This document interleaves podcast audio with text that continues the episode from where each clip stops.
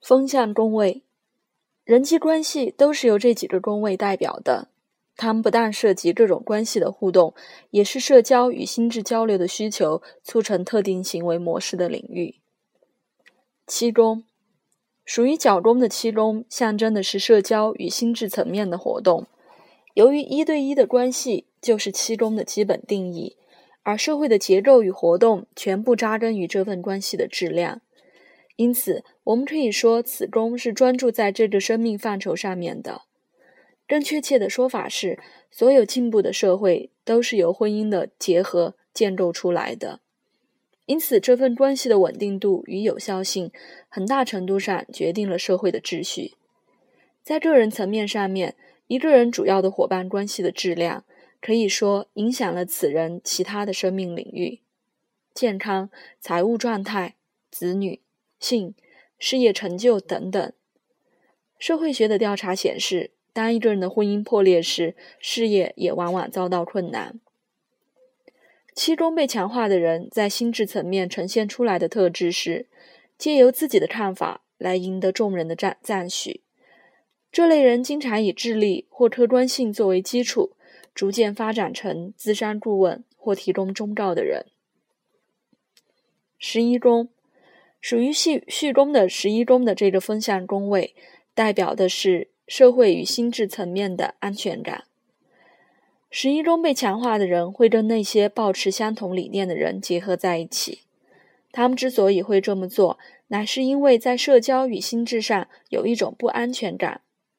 因此，当他们发现别人能理解和接纳他们的时候，就会得到极大的安慰。这类人通常会加入某些团体，或是与和自己理念相同的人结成联盟。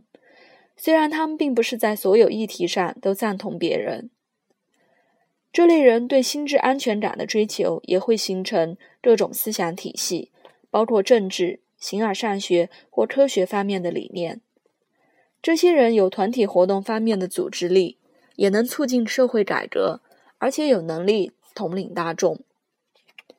这类人之所以会在思想上显得十分顽强，就是因为他们有一种心智层面的不安全感。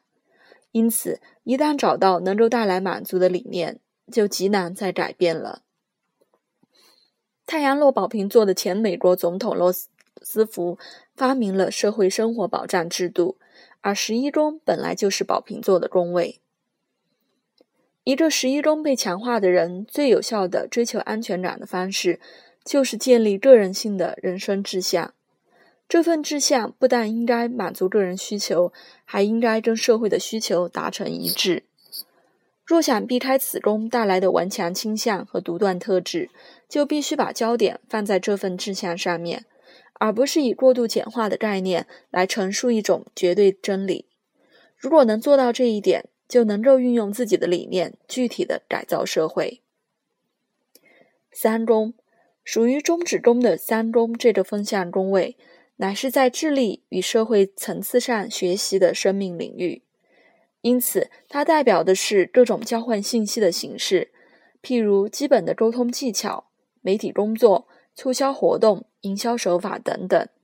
那些三宫被强化的人，有一种不断想要与人沟通的欲望，他们能够和不同特质或行业的人产生轻松友善的关系。他们对人与想法都有无尽的好奇心，这种好奇倾向会让他们随性的结交许多朋友，逐渐演变成宽广而具有伸缩性的心智特质。基本事实及抽象观念对这类人而言都是很重要的，即便这样的信息不带有真正的重要性。如果九宫象征的是借由启示性的直观力来学习，那么三宫就是借由逻辑和理性思考。来进行学习。